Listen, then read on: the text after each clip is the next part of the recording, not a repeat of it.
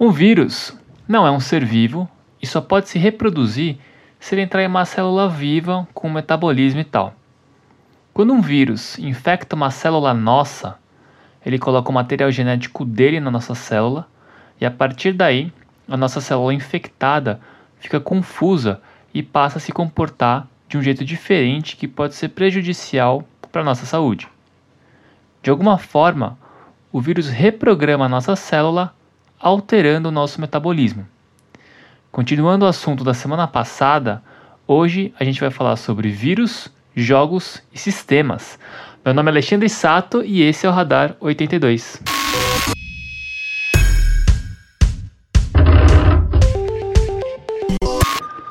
Vocês já jogaram Street Fighter?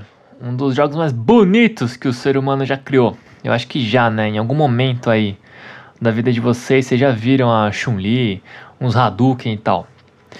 Tem um conceito no Street Fighter e nos jogos de luta em geral, que é o combo. O que é o combo? Eu vou explicar aqui de um jeito muito simples, mesmo que você nunca tenha soltado um Hadouken na sua vida. Combo é quando você acerta um golpe no seu adversário e o seu adversário fica completamente vulnerável e não pode te impedir de conectar outro golpe. Aí meio que você acerta um outro golpe de graça e faz um combo de dois golpes ou mais, por exemplo. Parece um pouco injusto, né? Tipo, pô, apanhei e ainda não posso reagir. Vai apanhar de novo, de novo e de novo. Parece um erro nas regras do jogo. E pode ter sido mesmo. Existe uma discussão polêmica dentro dos fanzocas de Street Fighter que esse mecanismo de combo surgiu a partir de um erro de programação, um glitch. Que não era para isso acontecer, mas acabou acontecendo por acidente e resolveram deixar, porque parecia interessante, porque colocava uma outra dinâmica dentro do jogo.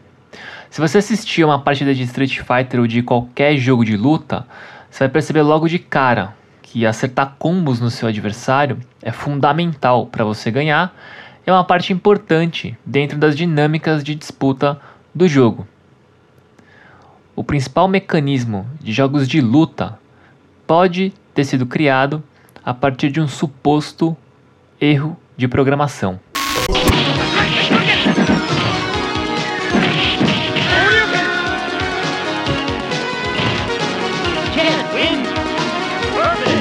Um outro caso de erro de programação em jogos foi uma competição real, oficial, profissional de CS. CS é Counter-Strike, sabe? Um jogo de tiro famosão aí. Se você não sabe, é basicamente assim, dois times dentro de uma arena e eles competem dando tiro um no outro, tá? Durante um torneio grande da temporada, é tipo um Grand Slam, em 2014 foi isso. Uma equipe sueca usou um erro do jogo para ter acesso a uma parte do cenário que não era para ser acessada. Aí eles conseguiam ver a equipe adversária de um lugar que ninguém sabia que era possível e, claro, tiveram uma vantagem enorme.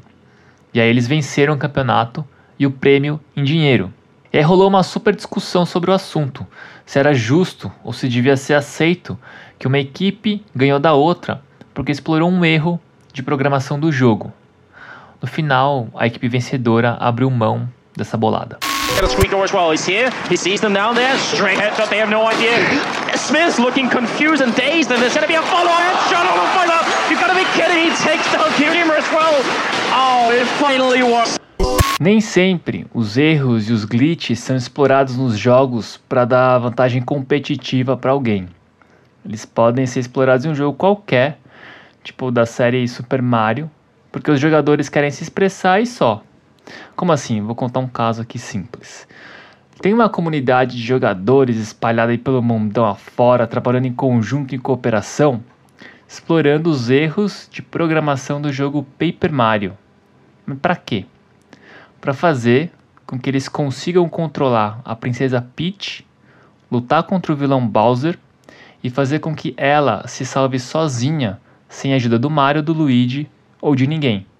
O jogo é de 2000, essa comunidade está nessa há anos, batendo cabeça, lutando contra as regras e se articulando para mudar a narrativa do jogo. Por quê? Por que não? Mas por que eu falei tanto glitch, essas paradas? É que explorar esses erros de programação é uma prática muito comum entre jogadores profissionais e jogadores amadores é, de games, né, de, de, jogos.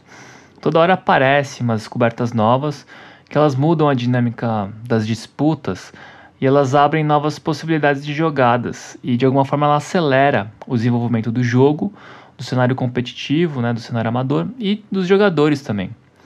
E é todo um jogo assim, dentro do jogo, dentro dessas decisões.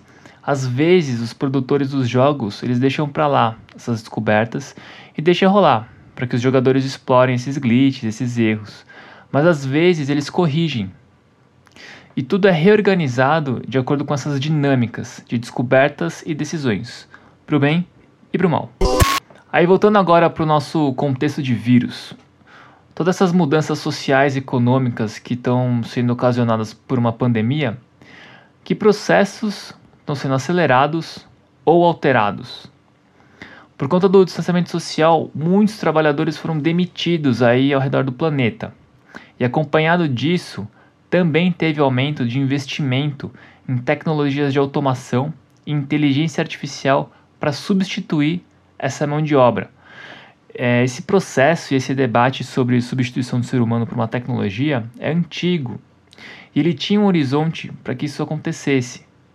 Mas parece que esse horizonte ficou um pouco mais próximo por conta dessa pandemia.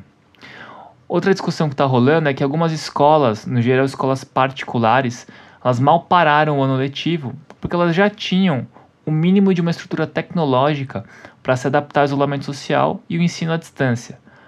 Mas e os alunos das escolas que não se adaptaram e que estão com as aulas suspensas? Que desigualdades estão aumentando? E que processos estão sendo adiados, acelerados ou valorizados. E por quem?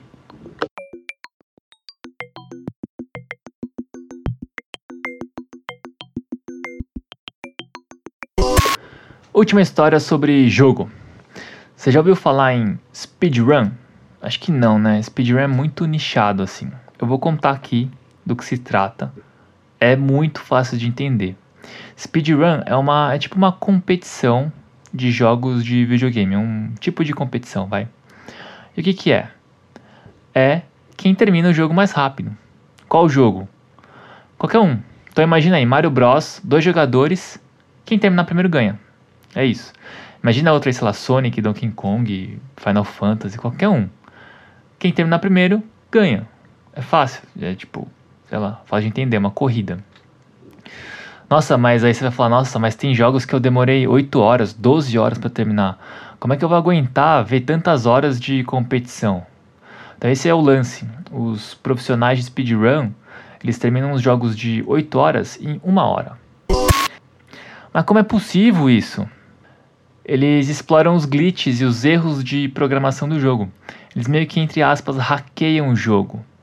Esses jogadores, eles procuram os mesmos erros de programação que a gente tem falado nesse episódio, exploram esses erros para encontrar atalho e fazer coisas completamente fora das regras e do sistema proposto pelo jogo. Se você olhar alguém jogando speedrun, é provável que você nem entenda o que está rolando na tela sem ninguém te explicar, porque é feio, é confuso e não faz o menor sentido. Por exemplo, como correr de um jeito muito específico e apertar uns comandos muito específicos para fazer um pulo mais preciso e de um jeito que vai me economizar alguns décimos de segundo. Isso vai me dar aí uma vantagem competitiva na cena de speedrun. E aí você vai notar que, apesar de eles estarem jogando dentro da mesma estrutura e da mesma mecânica, são coisas completamente diferentes, com raciocínios diferentes, abordagens diferentes intenções diferentes. Todo esse modo de jogar videogame é baseado em erros e subversão das regras do jogo e acabam criando um novo sistema paralelo, completamente diferente do sistema proposto originalmente. É completamente outra coisa, outra lógica de pensar e uma outra linguagem. É, e voltando para o nosso contexto de Covid-19. A partir de um erro, de um glitch, de um vírus, todo um novo sistema de normas e valores podem ser criados. Dentro dessa reconfiguração social, o que muda? O que fica do sistema pós-Covid-19 e o que vale a pena retomar da nossa organização antiga depois do Covid-19.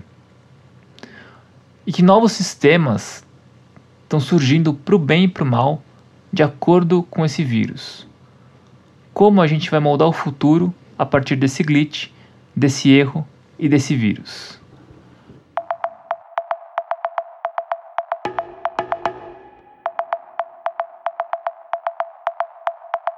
Fala pessoal, acabou esse episódio que eu dividi em dois sobre jogos, erros e novos sistemas. E é isso. O que, que vai restar aí dessas mudanças sociais que a gente está passando e o que, que a gente quer resgatar? As desigualdades vão aumentar? Você de repente vai descobrir que todas aquelas reuniões realmente podiam ter sido um e-mail? O seu ambiente de trabalho pode ser outro? Ter outra dinâmica? Enfim. Se você tiver alguma sugestão, palpite, comentário ou quiser praticar seu combo novo, manda sua mensagem lá no nosso Instagram, é coletivo.82, tudo junto e por extenso. A gente vai te ver, vai te ouvir e se reorganizar junto. Até semana que vem.